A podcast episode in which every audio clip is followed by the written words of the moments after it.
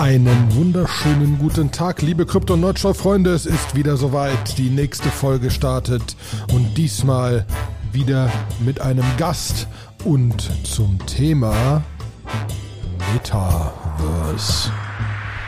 Ich wünsche viel Spaß.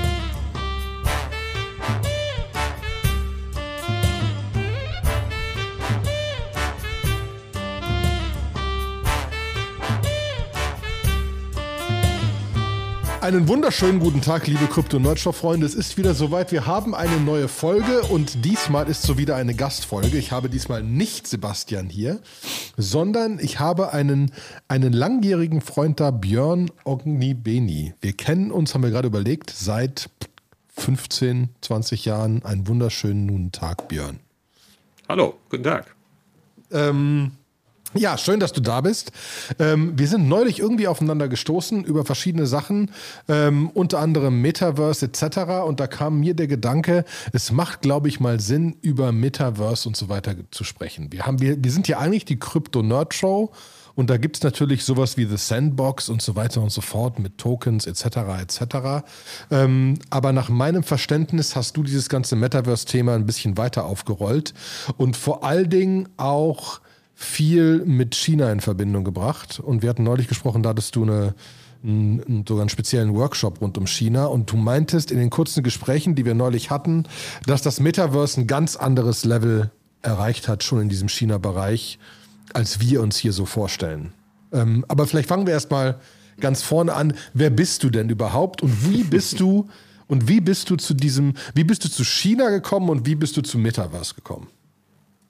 Ähm, ja, also ich bin sozusagen von der Metaverse-Nerd-Show. Äh, und ähm, äh, ja, also ich arbeite eigentlich schon seit 20 Jahren so an der Schnittstelle von neuen digitalen Innovationen auf der einen Seite und Marketing, Service, Vertrieb äh, und auch Startups und sowas auf der anderen Seite. Ja, also an der Schnittstelle von beiden. Und ähm, habe Projekte gemacht, wie zum Beispiel Telekom hilft, wo ähm, es darum ging, ähm, den, den Customer Service der Telekom nach vorne zu bringen in, in sozialen Medien. Ähm, ich habe eine Firma gegründet, die hieß BuzzRank, ähm, ein Social Media Monitoring Service, ähm, der äh, geschaut hat, was so online passiert ist. Äh, und ähm, den haben wir äh, irgendwann verkauft, 2018, glaube ich, oder 17, äh, an die DPA. Und dann habe ich mich gefragt, oh. was ich so als nächstes machen könnte. Warst du bei der DPA kurz? Das muss ich fragen. Ja, warst du direkt raus oder warst du noch ein bisschen bei der DPA? Ein Jahr warst du da? Nee, ich habe noch ein Jahr damit äh, geholfen, den Dienst dort zu integrieren. Ähm, aber ich habe in der Zeit halt auch schon mal geschaut, was man so als nächstes machen könnte. Mhm. Und ähm, habe dann aber ja schon über die Jahre gemerkt, dass so die neuesten, spannendsten Trends nicht mehr aus den USA kommen, sondern ähm, da ist okay. kommt AdTech oder irgendwie solche Geschichten, aber richtig spannende neue digitale Themen hat es schon lange eigentlich nicht mehr aus dem Silicon Valley oder sowas gegeben. Und ähm, dann war ich äh, mit ähm, Accenture in China auf so einer Reise durch verschiedene ähm, Städte, Firmen und so weiter. Und ähm, habe da zwei Sachen gemerkt. Das erste war, ähm, dass da die neuesten digitalen Trends passieren, die ich halt hier so ein bisschen vermisst habe im Westen. Und das zweite war, dass keiner hier was davon weiß. Ja, also die meisten, die äh, sich hier mit Digitalthemen beschäftigen, beschäftigen sich nicht mit dem, was in China passiert. Kannst Und, du sagen, ähm, wann das war? Das war so 2019, 2020 irgendwas. Das war 2018. 2018. 2018 war und, ich das erste Und was Mal hast du da schon gesehen, da, was man hier nicht so auf dem Schirm hatte? Ja, das Spannende in China ist, also wenn man im Silicon Valley ist und an einer Ecke steht, dann sieht man halt eine Ecke in einem Suburb in den USA. Ja, da ist eigentlich nichts Spannendes. Ähm, wenn man in China irgendwo auf einer Straße steht, braucht man eigentlich nur ein paar Minuten warten, dann kommt irgendwas Irres vermutlich vorbei. Und das Irre kann schon ein Motorscooter sein, der elektrisch ist. mhm. Ja, und der schon zehn Jahre alt ist. Und man merkt plötzlich, dass die Stadt total leise ist. So ging es mir, als ich das erste Mal in Shanghai war. Ja, ich bin in einer absoluten Megametropole in Asien. Was erwartet man da? Verkehrslärm. Und dann stellt man plötzlich fest, wieso ist denn das so leise hier? Ist jetzt irgendwie Wochenende oder so? Und dann stellt man fest, nee, es sind eigentlich immer noch genauso viele Fahrzeuge um einen herum wie in Delhi oder Bangkok. Äh, und das sind auch alles Motorscooter. Aber die machen gar keine Geräusche. Warum nicht? Weil die elektrifiziert sind. Und das schon seit zehn Jahren. Und die sind alt, billig. Das sind keine Tesla-Modelle, sondern das, das merkt man so richtig. Das sind ganz normale äh, Gebrauchsgegenstände, die die Chinesen für 200, 300 Dollar kaufen und die da halt rumfahren und dafür sorgen, dass es total leise ist in solchen Städten. Das ist schon mal, finde ich, extrem faszinierend. Ne? Mhm. Ähm, weil man merkt dann eben auch so in Städten wie Shenzhen, wo 18.000 äh, Busse elektrisch fahren und so, man merkt halt plötzlich, dass alles, was wir immer so an Theorie hören, wenn erstmal der Verkehr elektrifiziert ist, dann wird es ganz leise und so, das ist so. Aber da ist es schon so. Ja, also das war 2018. Das war nicht dieses Jahr, sondern vor vier Jahren. Ähm, und, und 18.000 äh, 18 Elektrobusse, dann kann auch keiner erzählen, dass es die Busse noch nicht gibt, ne? Ja, so die werden halt dann BYD äh, hergestellt, äh, auch in Shenzhen. Und Shenzhen war auch der erste Ort, wo äh, diese Busse wirklich flächendeckend ausgerollt wurden. Ne? Ähm, aber wenn man dann zu Firmen geht, zum Beispiel wie JD.com, das ist so der zweitgrößte E-Commerce-Player, ähm, dann geht man dort in so einen Raum, der sieht aus wie ein Holodeck, weil um einen herum Bildschirm ist. Man ist dann nicht vor einem Bildschirm, sondern man ist in einem Raum, der Bildschirm ist und bekommt dann eine Firmenpräsentation, die recht beeindruckend ist. Habe ich so im Silicon Valley auch noch nicht erlebt. Und dann geht man einen Raum weiter und dann sieht man dort Drohnen, die 100 Kilometer weit fliegen, 100 Kilo Zuladung haben und mit denen die schon seit Jahren äh, in 300 Regionen die letzte Meile auf dem Land überbrücken. Und das war 2018. Ne? Das war nicht gestern. Wir kommen ja leider momentan nicht so einfach rein sondern das war vor drei, vier Jahren schon vollkommen normal. Und das sind nur so ein paar Sachen, die ähm, recht beeindruckend sind. Und das sind Dinge, die ich in den USA so vor drei, vier Jahren nicht und vermutlich heute immer noch nicht zu sehen bekommen würde. Das ist natürlich wirklich krass, ne? Und da ist, da gebe ich auch zu, da habe ich so gar keine Verbindung zu. Deswegen fand ich das spannend. Deswegen fand ich es auch traurig, weil du hattest ja noch gesagt, du hattest, du hast immer wieder, wieder Workshops, die du machst rund um China, um Leuten China näher zu bringen. Ich werde da, da irgendwann mal noch einen machen müssen von, der letzter Zeit nicht geklappt, weil es ist ja wirklich so, dass man hier keine Ahnung hat ne? Von genau diesen Sachen genau. und dass es, dass es alles so wahnsinnig weit weg vorkommt. Und es geht, das, das Schlimme ist dann noch was ganz anderes. Das Schlimme ist ja, die Chinesen wissen fast alles über uns und wir wissen halt nichts über sie. Wir wissen halt noch nicht mehr, dass wir was wissen müssten. Und das ist so eine Art asymmetrische Ignoranz, die es da so gibt äh, auf unserer Seite, die ähm, ich halt echt ganz spannend finde. Und die so ein bisschen zu überwinden, das war so das, was ich mir vorgenommen habe, ähm, als ich wieder zurück war hier. Und ähm, ich habe da mit einem Kollegen in Peking zusammen ein Projekt gegründet, das heißt ChinaBriefs.com oder IO besser gesagt, ähm, was äh, Firmen im Westen erklären soll, was sie von Digital China lernen können. Und das ist eigentlich auch die Idee. Also es geht nicht so sehr darum, Firmen aus dem Westen zu helfen, in China Fuß zu fassen. Dafür gibt es endlos viele Anbieter, die das deutlich besser machen können als ich. Sondern die andere Richtung, die kaum jemand irgendwie so auf der Uhr hat. Ähm, was können wir denn eigentlich von China lernen? Und da gibt es halt irre viel auch an Strategien, an äh, Vorgehensweisen, an Denkweisen, gerade so in unserem Digitalbereich, in dem wir uns so rumtreiben, wo man total spannende Sachen sehen kann die halt ähm, hier auch anwendbar sind. Mhm. Sei es alleine halt ähm, eine Art und Weise, wie man bestimmten Dingen umgeht, wie man bestimmte Sachen denkt. Ja, es ist ja auch teilweise auch Größen. Ich weiß von wir, wir waren, wir betreiben ja mit Giant Swarm Kubernetes Cluster. Und dann hast du natürlich hier Europa und so, paar hundert Nodes und so, ne, große Kubernetes Cluster.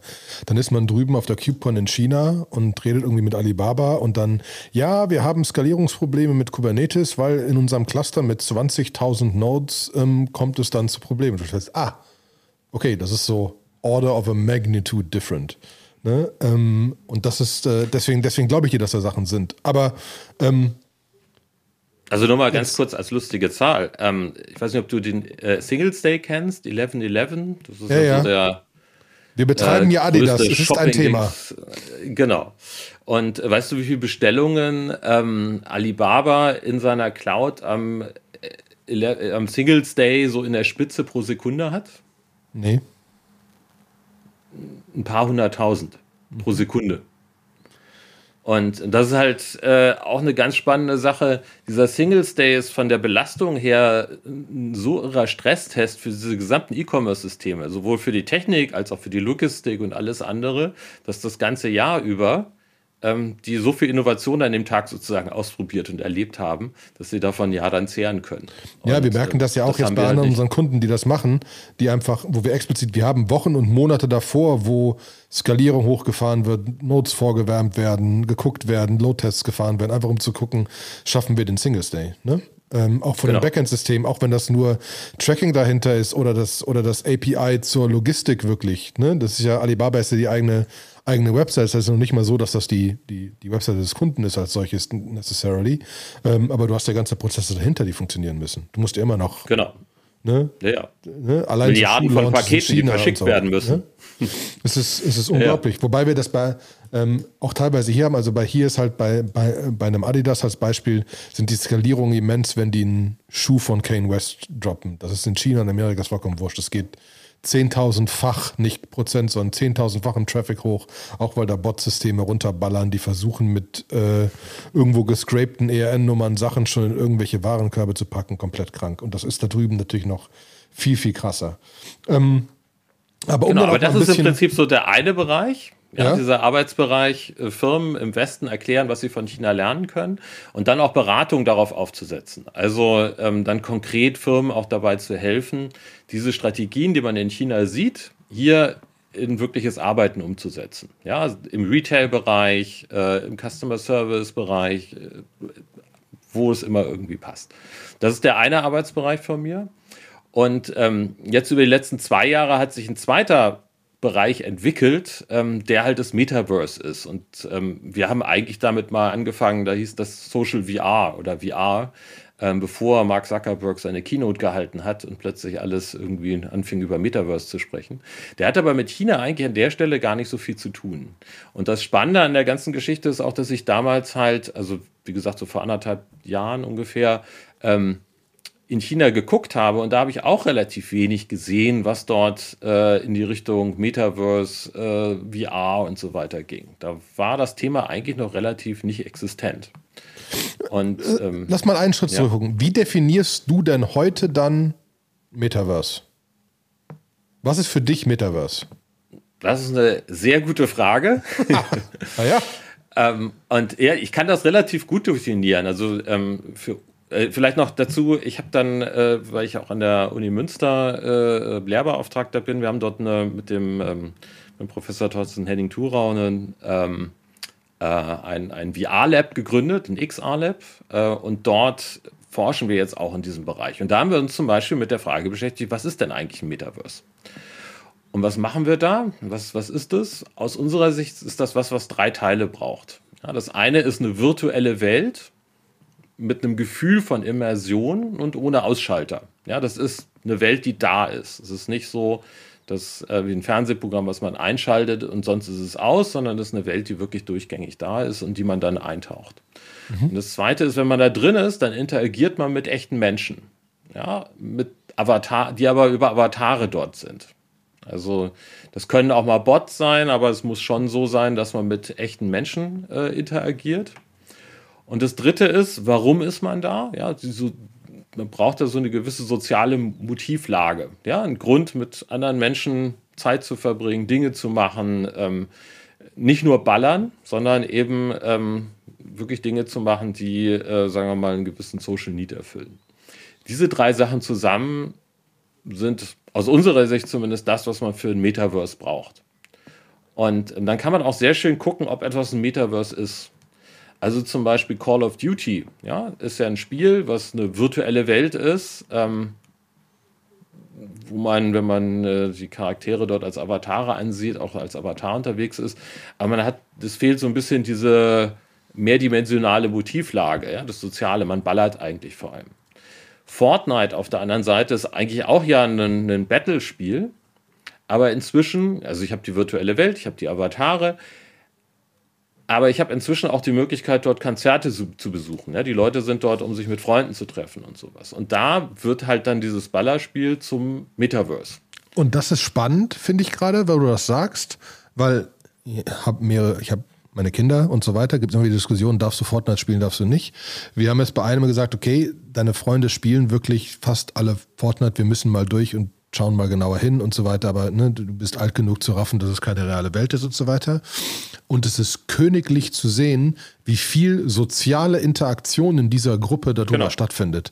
Wie der lachend und schreiend mit seinem Kopfhörer der ein bisschen Soundproofing ist und dementsprechend ist er ein bisschen lauter, durchs ganze Haus schallt, während die da Sachen machen zusammen und so weiter.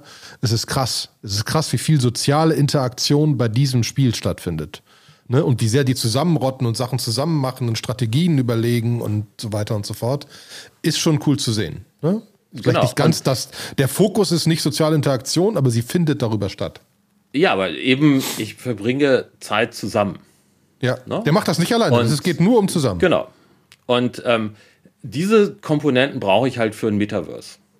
Und mhm. jetzt ist die Frage, wozu brauchen wir eigentlich das Metaverse? Das ist ja auch was, was irgendwie viele diskutieren, welches Problem löst das und so weiter. Und da kommt so ein bisschen China ins Spiel. Weil das Spannende an China ist, dass ähm, dort das Internet eine viel sozialere Veranstaltung ist. Ja, bei uns ist das Internet ja eigentlich eine sehr einsame Geschichte. Also ich nutze das Internet ja eigentlich immer alleine und für mich. Mein Lieblingsbeispiel ist halt äh, Shopping. Ja, wenn ich im Internet was einkaufe, dann mache ich das allein. Ja, mhm. wenn ich auf Amazon irgendwas kaufe, mache ich das allein. Ähm, wenn ich jetzt äh, in den Laden gehe, muss es nicht, aber es kann ein soziales Erlebnis sein. Also erstmal dadurch, dass ich in einem Ort bin, wo andere Menschen sind, ist das schon mal ein bisschen sozialer, als wenn ich alleine äh, in Amazon bin. Aber vielleicht gehe ich auch mit Freunden dorthin und shoppe zusammen mit denen dort. Mhm.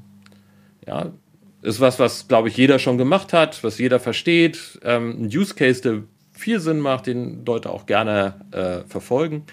Wie mache ich das online? Wie gehe ich online mit Freunden shoppen? Mhm. Also ich weiß es nicht. nicht. ich weiß, dass mein... Nee, ich, gibt, ja. gibt nicht, oder? Also ich kenne zumindest keinen Anbieter, der das irgendwie bei Amazon zusammen shoppen gehen. Geht eigentlich nicht. Ich kann jemandem eine, eine, URL schicken und dann kann ich mit ihm telefonieren und er guckt sich das auf der Webseite zusammen gemeinsam an. Sowas eben. Aber ähm, äh, und das ist etwas, was zum Beispiel in China ein bisschen anders ist. Dort ist E-Commerce und Social Media etwas, was extrem stark miteinander verflochten ist, wo es sehr viel Austausch mit dem Händler und dem Kunden gibt, wo es sehr viel Austausch unter den Kunden gibt, wo es zum Beispiel auf einer Plattform wie Taobao auch so eine Art Social Shopping gibt, wo ich auf den Knopf drücke und dann mit einem Freund zusammen mir dasselbe in der App angucken kann. Ja, also das sind eben so Sachen, die in China schon mit drin sind. Und jetzt kommen wir zurück zum Metaverse das Metaverse ist vielleicht, oder der Grund, warum das Metaverse interessant ist, ist, dass wir diese total einsame, isolierte Interneterlebniswelt, nämlich zu Hause mit dem Computer oder auf dem Handy rumtippern, in eine lebendige Geschichte machen kann. Weil wenn ich nämlich in äh, im Metaverse bin oder in einem Metaverse bin, dann bin ich meistens mit anderen Menschen zusammen. Und dann erlebe ich Sachen zusammen. Und dann bekommt das Metaverse auch plötzlich eine Aufgabe. Ne? Das eben diesen Lonely Place Internet in ein Lively, lively Place zu verwandeln. Ein schönes Beispiel ist, wenn ich jetzt mir ähm, Netflix alleine auf dem Sofa angucke, sitze ich halt alleine auf dem Sofa und gucke Netflix. Ich kann aber auch zum Beispiel äh, Big Screen ist so eine Social VR-App äh, fürs Oculus Headset. Ich kann mir das Headset aufsetzen, dann kann ich in ein virtuelles Kino gehen, kann mich dort auf dem Sitz sitzen und kann dort das Video auch gucken aber da sitzen andere Leute mit mir im selben Raum. Das können meine Freunde sein, das können aber auch Leute aus der ganzen Welt sein, mit denen ich zusammen diesen Film gucke. Und, ähm, und ich kann mit denen reden? Und ich kann auch mit denen reden. Ich kann mit denen im Prinzip äh, so reden, wie ich im normalen Kino sitzen würde. Und ich habe auch das Gefühl, ich bin in einem normalen Kino. Und da bekommt die ganze Sache halt plötzlich eine ganz andere, einen ganz anderen Charakter als eben diese Internetnutzung zu Hause. Anderes mhm. Beispiel, wir machen einmal im Monat äh, ein VR-Event äh, in Altspace. Altspace ist so ein Metaverse von, von Microsoft, ähm, wo es eine Vortragsveranstaltung gibt. Ja, die ist öffentlich, da kann jeder aus Altspace hinkommen. Da steht jemand vorne auf einer Bühne in einer virtuellen Welt, erzählt etwas. Drumherum sitzen dann zwischen 20 und 200 Leuten, je nachdem, wie viel kommen ähm, aus der ganzen Welt hören sich das an und danach gibt es dann eine Party im Keller mit einem DJ aus Florida. Und das alles in der virtuellen Welt. Aber das Spannende ist, wenn man dort ist, hat man das Gefühl, man ist mit diesen Leuten an einem Ort. Ja, man ist mit diesen Leuten wirklich gerade zusammen. Und ich äh, so eins der ersten Male, als ich das gemacht habe, habe ich das eben so ausprobiert, saß da mit meiner äh, klobigen, zugegebenerweise vielleicht nicht so wahnsinnig bequem, aber trotzdem gut funktionierenden Oculus-Brille äh, auf dem Bett habe dieses, äh, auf dieser Veranstaltung auf den Start des Vortrags gewartet und habe mich dann, neben mir saß noch jemand, mit dem kurz unterhalten. Ja, so wie man das auch bei jeder normalen Veranstaltung machen würde. Und dann haben wir miteinander irgendwie so uns unterhalten über das Thema, worum es ging und sowas. Und dann habe ich irgendwann gefragt, ähm, wo bist du denn eigentlich? Und der meinte ja Mexico City. Ja, und da ist mir erst bewusst geworden, ich sitze in Hamburg, der sitzt in Mexico City. Wir haben aber beide das Gefühl, wir sind gerade zusammen auf einer Veranstaltung. Und das ist halt auch ein Gefühl, was man eben über Teams, Zoom, Videokonferenzen, all diese ganzen Geschichten niemals bekommen würde. Ja, deswegen ist halt Teams kein Metaverse, sondern es ist Videokonferenz. Mhm. Und ähm, das ist halt eine extrem spannende Geschichte und die, diese Sachen halt weiterzudenken, das ist eigentlich der Grund, warum ich denke, dass das Metaverse eine interessante Plattform ist, eine interessante Idee auch. Mhm. Ich habe neulich einen anderen spannenden Artikel gelesen, der so ein bisschen, also ein kleines bisschen in eine andere Richtung geht, ähm, der aber passt gerade, wo es halt einfach darum ging, zu einem gewissen Teil ist dieses Metaverse, wie du auch gesagt hast, dieses Virtuelle mit Leuten, die nicht unbedingt am gleichen Ort und so weiter und so fort. Dementsprechend zu einem gewissen Teil ist Giant Swarm im Metaverse, weil wir in Slack und Zoom und so weiter und so fort uns unterhalten und da unsere Konversation haben, da ist keiner am gleichen Ort und du hast eher dieses, wenn du, du hast eine reale Welt und dann hast du dieses andere. Und das ist so diese Richtung, wo dieses Metaverse hingeht, die wir noch nicht real genug haben, wo die VR-Brillen kommen und so weiter und so fort, wo wir das eventuell realer kriegen, wo das, wo das Gefühl besser zu dem anderen passt, was die reale Welt ist. Aber du hast quasi so ein bisschen zwei Leben. Du hast dieses reale Welt und Familie und so weiter und so fort. Und dann hast du dieses Metaverse-Ding, das zweite Ding, wo mhm. du, wo du auch wo du auch ein anderer Mensch sein kannst, wenn du dann jetzt Krypto, wenn du jetzt einen Chris Dixon von Andreessen Horowitz liest oder so, ähm, der auch einfach feststellt, ja, und vielleicht geht es dann auch in die Richtung mit dem Metaverse und wenn wir dann jetzt in Krypto-Richtung gehen und, und, und virtuelle äh, Identitäten und so weiter, dass du irgendwann entscheidest, verschiedene Menschen sein zu wollen. Dass du sagst, okay, hier bin ich der Programmierer ja, und da genau. bin ich der Berater äh, und kann dir doch latten. Und vor allem, du siehst ja irgendwie aus. Wenn du noch Stimmenanpassungen hast und wenn irgendwann du sogar Speech Synthesis hast und einfach gar nicht mehr dein Akzent rüberkommt, dann hast du keine Ahnung mehr, wo die Person sitzt.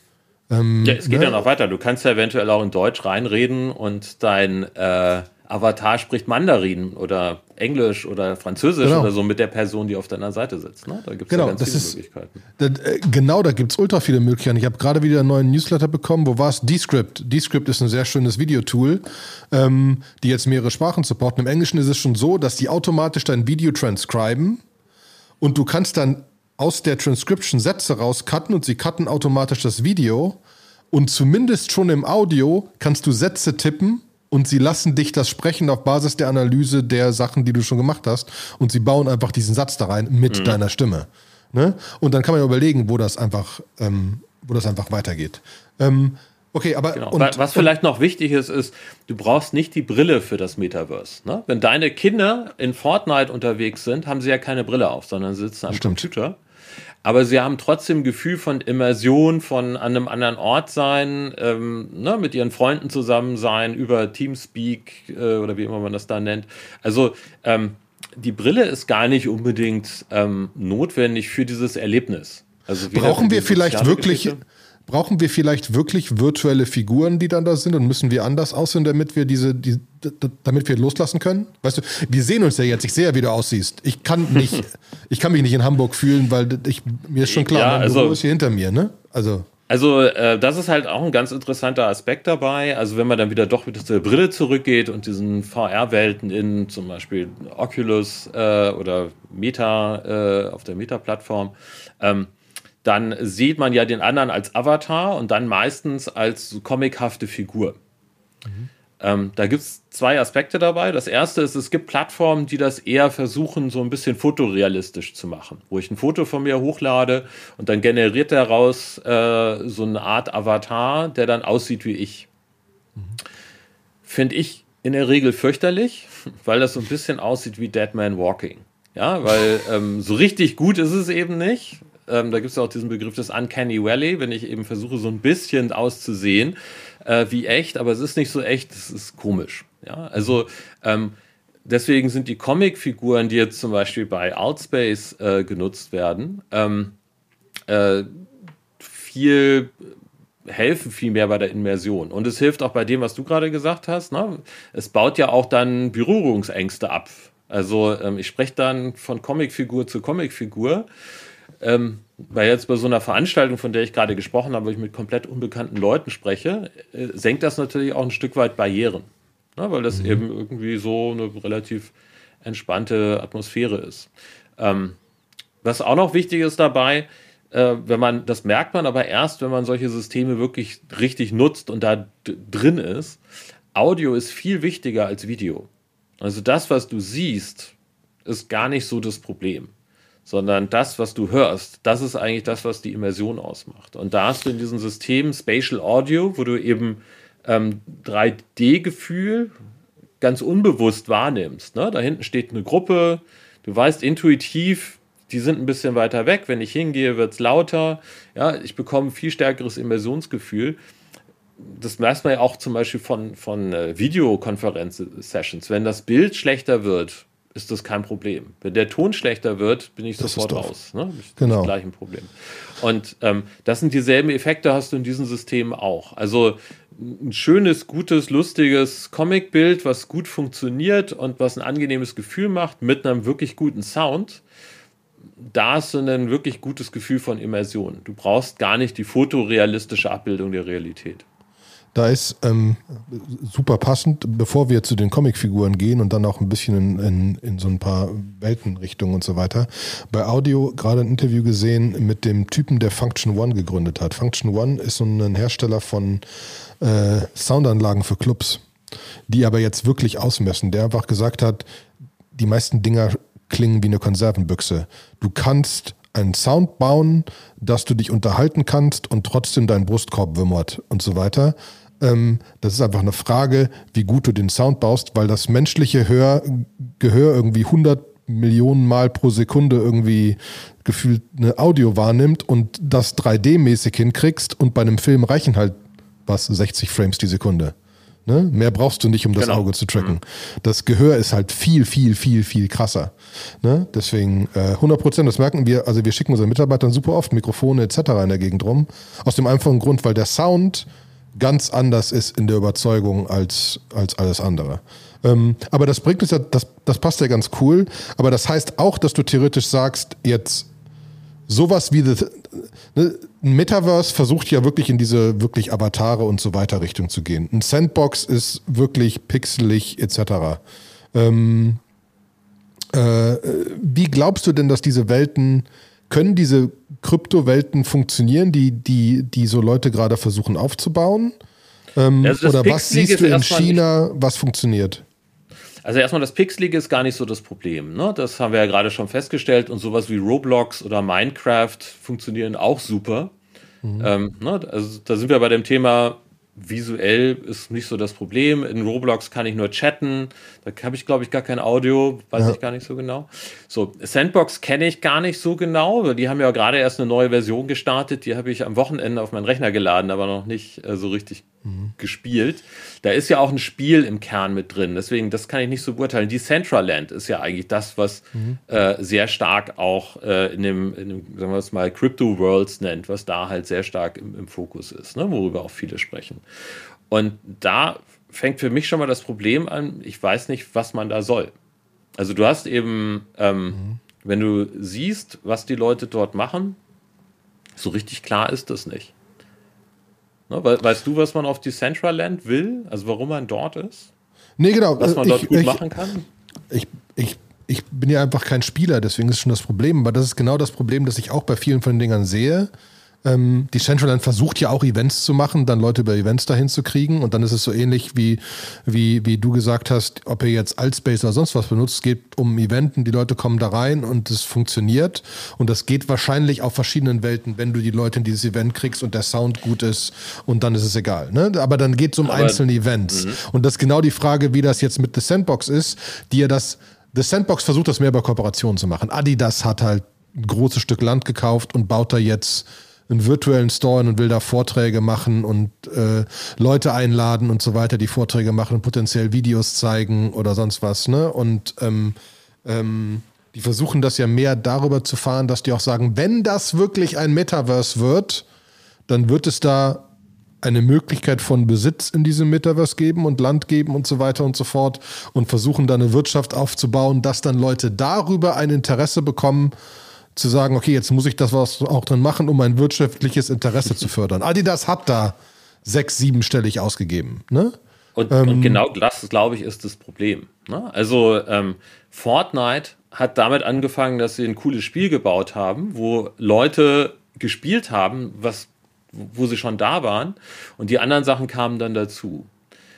Absolut. Hier sowas wie Decentraland hat eben eine Technologie gehabt, und hat irgendwie NFTs und äh, Grundstücke verkaufen und Spekulation. Und jetzt suchen sie genau einen Grund dafür, warum sie da sind. Und sie haben aber eigentlich gar keine Nutzer. Und sie haben auch gar nicht so richtig den Grund, warum er da hingeht, außer ich habe ein Grundstück gekauft, ich habe dafür 10.000 Dollar bezahlt und ich hoffe, dass ich es morgen für 100.000 verkaufen kann. Mit dem einzigen halt, Punkt, dass das, ja. dass das nur funktioniert, wenn da irgendwann Nutzung kommt. Also das Spiel ist ja ein, das Spiel ist ja ein, ein, soziologisches, keine Ahnung was. Die, die Idee ist, sich erst seine Community zu holen, die ein inhärentes Interesse hat, da etwas zu bauen, was Nutzung hat. Das heißt aber auch, sie relyen darauf, dass die Community einen Weg findet, da Nutzung hinzukriegen. Das ist ja, noch das große What If. Hm? genau. Ja, momentan hoffen ja alle, dass alleine die Tatsache, dass ich was günstig gekauft habe, und günstig ist da ja auch schon relativ, und morgen das ganz teuer wird, dass das schon ausreicht. Warum das teuer wird, kann, glaube ich, viele von denen, die darum spekulieren, gar nicht so richtig beantworten. Na, ähm, und ähm, diese Spekulation, dass das halt ein ganz großer Teil dieses Phänomens ist, ohne dass da schon klar ist, warum das eigentlich teurer werden soll, das ist für mich so ein bisschen schon äh, also es ist jetzt nicht die solideste Basis, um sowas drauf aufzubauen. Weil die Frage ist ja auch, was wollen wir denn aufbauen? Wir haben ja eben die ganze Zeit über soziale Sachen gesprochen, über wir Menschen treffen sich und so weiter. Und mm, das es wird ja ein bisschen konterkariert, wenn ich nur des Geldes wegen dort irgendwie bin. Okay, aber das ist. Und das aber macht, glaube ich, die Probleme aus. Aber da müssen wir aufpassen. Ähm, jetzt ist ja ein, jetzt ist ja ein The Sandbox als Beispiel ist wissentlich gebaut für die nächsten 10 oder 20 Jahre und die sagen, das wird noch Ewigkeiten dauern. Ne? Denen geht es nicht um jetzt kurzfristig Geld zu machen. Ähm, äh, dafür sind da zu komische Leute dahinter, die da, die da schon länger dran sitzen. Die einfach eher sagen, dass mit viele anderen virtuellen Welten scheitern irgendwann, weil die virtuelle Welt der Firma gehört und du nur Gast bist. Und sie eine virtuelle Welt aufbauen müssen, wo du nicht Gast bist, sondern wo du Mitbesitzer bist und sie glauben, dass es besser funktioniert. Was nichts daran ändert, dass sie Usage kriegen müssen. Ähm, die Frage ja, ist nur, musst du jetzt, musst du jetzt, musst du jetzt 100 Spiele, musst du jetzt 100 Spiele bauen und eins ist halt erfolgreich und wenn du Glück hast, warst du der eine, wo es erfolgreich war, äh, ist ein Weg. Die stellen fest, kann ich eine Welt bauen, wo dann eventuell irgendwann who knows what für zehn Sachen erfolgreich sind. Sind es Konzerte oder sind es äh, Meetings oder sind es Leute, die da einfach mit Freunden abhängen? Who knows? Weiß keiner. Sie versuchen es nur zu enablen. Aber ja, ich bin komplett dabei, ob das funktioniert oder nicht ist spannend. Und ich finde vor allen Dingen deine, dein Punkt spannend, dass das in China halt, oder dass du in China siehst, dass sie es geschafft haben, Shopping sozial zu machen. So wie du hier, du hast ja dieses Group Viewing auch in, in Disney Plus und so weiter, wo du auch ähm, einen Film zusammen gucken kannst oder so. Du ne? hast SharePlay in, in iOS 15. Ne? Das ne, geht so, ja alles schon so ein bisschen in die Richtung. Ne, und das braucht halt, braucht halt länger, um, um adopted zu werden. Diese Pandemie hat uns teilweise geholfen, dass wir plötzlich so Zeugs benutzt haben. Hätte vorher niemand dran gedacht. Aber ähm, deswegen glaube ich auch, wir müssen diese Wege finden, dass da irgendwas passiert. Die Frage ist, kann ein Adidas ein, ein Adidas Store in the Sandbox bauen, in dem Leute gerne zusammen bummeln, um Sachen anzugucken, weil das Interface passt und sie Leute dahin kriegen über keine Ahnung was für Wege. Ne?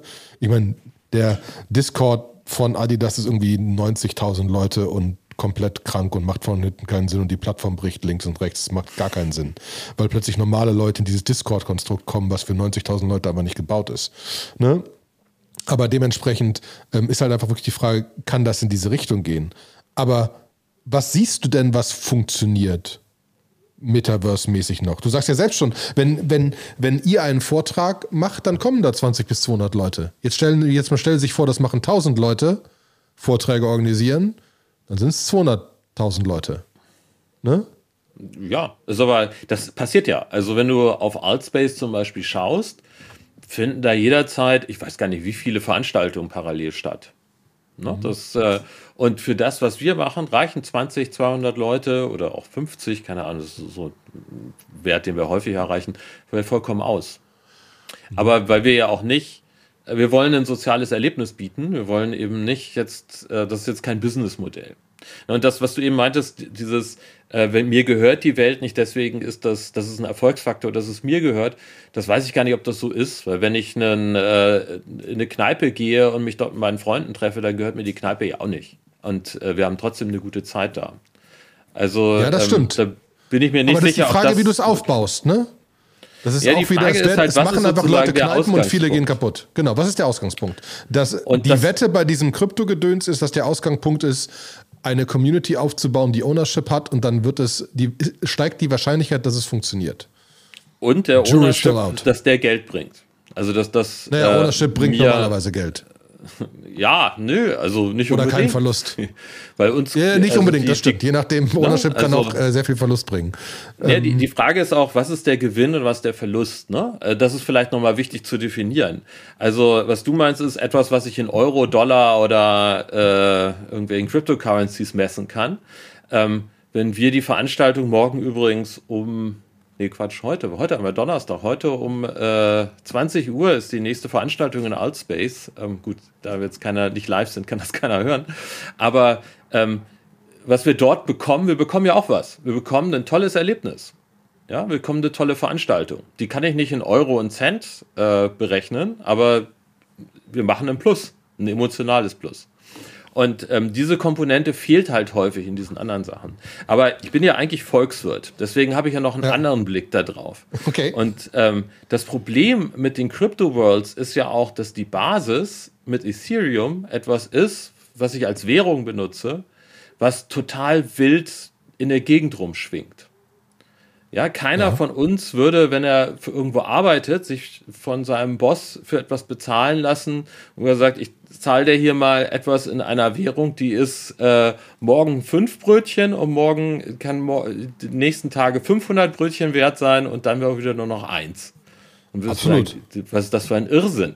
Äh, Dafür ist aber auch nicht gebaut. Wissen, ja, aber das ist ja das, was auf dem das ganze Ding steht. Ne? Also das schwingt ja sozusagen mit. Also dadurch, dass ich eben, wenn ich das mir das schwingt grundsätzlich im Preis mit, aber die größten Sachen, die größten Sachen in Sandbox kaufst du dann mit äh, USDC. Das ist ein US-Dollar angepasster Stablecoin. Ich, ich, ne? ich denke immer bei sowas stärker an Decentraland.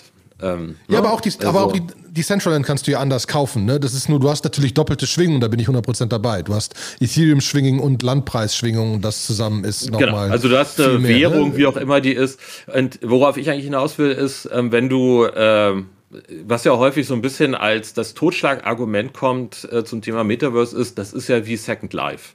Und mhm. äh, Second Life wissen wir alles. Das war, das war das Desaster schlechthin. Äh, totales Chaos, ganz schlimm, Katastrophe, untergegangen. Schlimmer als die Aber gibt doch immer noch, oder nicht? Und das ist genau der Punkt. Es stimmt gar nicht. Second Life fing 99 an, also die haben 99 angefangen damit zu entwickeln, was schon mal ganz ganz spannend ist, ne? wie, wie äh, früh sie dabei waren. Dann war es eine relativ lebendige, schöne, funktionierende Community. Dann kam der Hype, ich weiß gar nicht genau wann. 3, 4, 5. Da musste so jeder einen Second Life-Account haben, weiß ich noch. Ja. Dann hat die schwedische Botschaft da aufgemacht, dann hat, äh, weiß ich gar nicht, welche Firmen da irgendwie alles Dings aufgemacht haben mit einem riesen Hype und riesen Alarm. Dann haben sie festgestellt, kommt keiner. Hm, doof.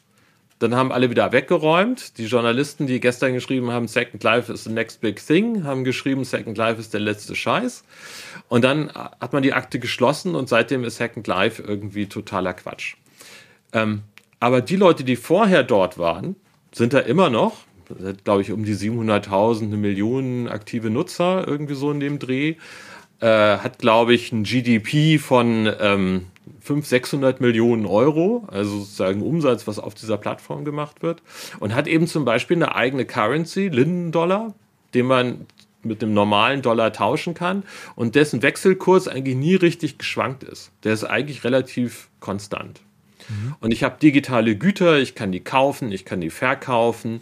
Wenn ich, also digitales Gut heißt dabei irgendwie ein Tisch für meine Wohnung, eine Klamotte zum Anziehen für meinen Avatar. Es gibt eine ganz große Community von Designern, die mir was fertig machen. Die bezahle ich in Lindendollar. Und das funktioniert alles. Und das Spannende ist, komplett ohne Krypto, ohne NFT, ohne diese ganzen relativ komplizierten Geschichten, aber dieselbe Funktionalität. Und ähm, Zack hat andere Probleme, die haben halt nie sich wirklich weiterentwickelt. Sie haben eine relativ komplizierte äh, Benutzeroberfläche. Ähm, das sind vermutlich die Gründe, warum sie sich nie so richtig in der Masse durchgesetzt haben. Ähm, aber es ist trotzdem ein ganz spannender Case, um auch so Gruppendynamiken, grundsätzliche Mechanismen, wie Welten funktionieren und sowas kennenzulernen, davon zu lernen, äh, also zu lernen, auch wie sowas funktionieren kann. Und ähm, das ist für mich eher so ein bisschen das Vorbild, äh, als zum Beispiel eben sowas wie Decentraland. Ja, wobei, also da bin ich dabei, aber das ist ja genau wieder dieses, das schöne Beispiel. Das hat 99 angefangen und war mal 2005 im Hype und hat jetzt ein GDP von 600 Millionen. Äh, ne?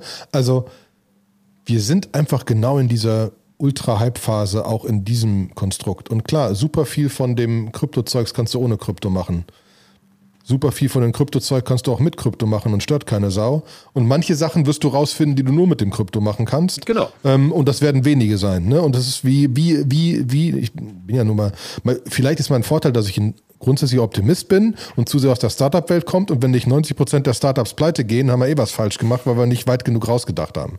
Ähm, dementsprechend bin ich da fein mit, dass viel nicht funktioniert. Ähm, ich finde es, was, was, was ich abgefahren finde, was ich nicht gedacht hätte, ist, dass ich hier rauslaufe und feststelle, dass ein The Sandbox funktionieren könnte, weil das Pixelige eigentlich Latte ist. Ähm, dass ich dir wirklich zustimme, dass am Ende ist die Usage das Krasse. Äh, und, und, und natürlich die soziale Komponente. Und dass es da eine ganze Menge Sachen gibt, die da, die da wirklich spannend sind. Ähm, äh, und ja, dass, dass in China das teilweise anders läuft und ich offensichtlich mal ein bisschen genauer China an, angucken muss. Ne? Ähm, ja, das und dass da schon Sachen dass, funktionieren. Wenn, man halt die Diskussionen vergleicht, bei uns ist irgendwie aus mir komplett noch nicht klaren Gründen das Thema Metaverse extrem in diese NFT-Richtung abgebogen. Also dieses Social Ne? ja, genau. Sachen. Deswegen habe ich am Anfang gefragt. Hier heißt, hier heißt, hier heißt Metaverse ist dieses, ist dieses, also ist dieses NFT-Ding. Genau. Und am Ende, wie du es definiert hast, ist es was anderes genau, was ist eigentlich die Idee von dem Metaverse?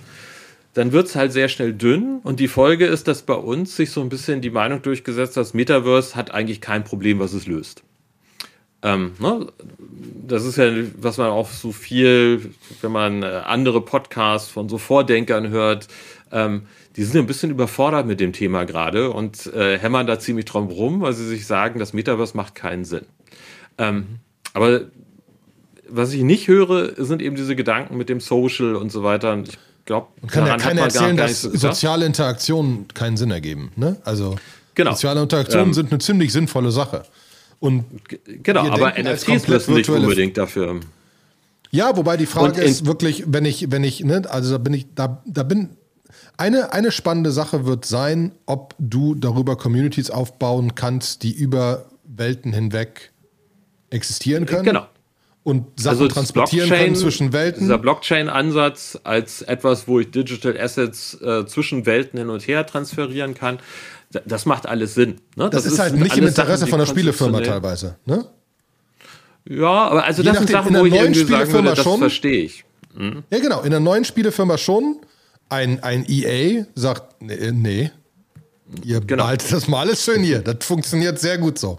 Ähm, aber, aber die Frage ist ja, wie das weitergeht und wie ich das, wie ich das reinkriege, wie ich mein Ich baue. Wie, wie, wie wir gerade festgestellt haben, wie habe ich das in vielleicht zehn Jahren, dass ich Oliver Tüllmann, ich nur ich Oliver Tüllmann bin, sondern auch fünf andere Leute, Avatare, sonst was, zu verschiedenen Themen in verschiedenen Welten, ähm, etc. Ja. etc. Ne? Aber, und das ist eben so mein Problem dabei, ich versuche halt immer dieses Thema dann wegzubekommen von der in zehn Jahren werden wir Diskussion. weil ähm, was viel spannender ist doch, was geht jetzt schon. Ja, und ja ich merke schon, du bist sehr real. also mein Imaginary Job Title ist ja schon seit, äh, weiß ich gar nicht, 15 Jahren Practical Visionary. Ja, ich versuche mhm. halt Visionen irgendwie zu bearbeiten, aber immer mit einem sehr starken praktischen Fokus. Und du kannst halt mit diesem ganzen Social VR-Thema heute schon wahnsinnig spannende, tolle Sachen machen. Mhm. Du musst nicht zehn Jahre warten. Du kannst jetzt schon damit Dinge machen, die absolut Sinn machen. Ähm, Kannst du mir vielleicht, weil wir jetzt eigentlich schon an diesen Limits äh, bei, bei, bei, bei unserem Zeitlimit sind, hast du noch zwei, drei, also A, weil ich das gleich schneide und gleich rausschicke, wo müssen die Leute hin, um heute Abend um acht zu deinem zu dem Vortragsdienst zu kommen. Und was ist der Vortrag heute? Äh, das weiß ich ehrlich gesagt gar nicht so genau, müsste ich nochmal nachgucken. Aber der ist ja heute um 8, das kriegen wir, glaube ich. Äh das, das Ding ist in der Stunde raus. Okay. Muss mir, also, mal, tu mal in den Chat gleich den Link rein, äh, dann packe ich den in die Show Notes. Äh, Wäre ja einfach eine Sache, die Leute gucken könnten. Aber darüber hinaus ist ja ein bisschen für mich die Frage, für dieses VR-Metaverse-Thema jetzt nicht die, die, die Kryptoseite, über die wir hier normalerweise reden, aber da wollte ich auch gar nicht unbedingt drüber reden, sondern wirklich dieses soziale Interaktionsthema. Ähm, was für eine Usage kann da sein in diesem Metaverse? Wo, was, was können Leute machen? Dankeschön für den Link. Ja, also es geht heute um Virtual Creativity, can VR make us more creative?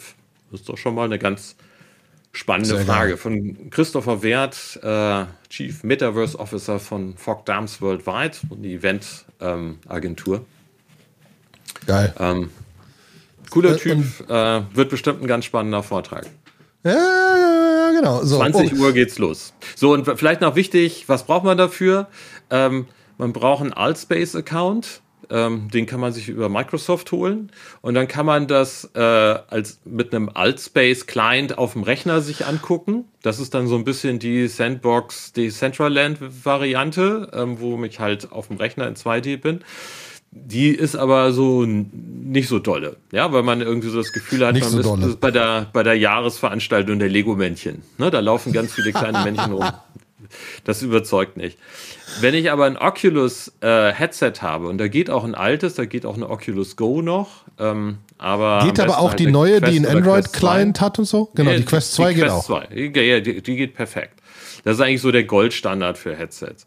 Aber wenn ich, wenn ich die halt aufsetze, dann kann ich da halt wirklich hingehen und äh, bin bei einer richtig geilen Veranstaltung. Und ähm, da muss ich mir halt den Altspace-App äh, runterladen, kostet nichts, kann ich geht recht fix. Ich muss mich da anmelden äh, über äh, diesen Microsoft-Account und dann ähm, äh, sieht man auf der Webseite so einen Code, den man eingibt äh, und dann ist man dort.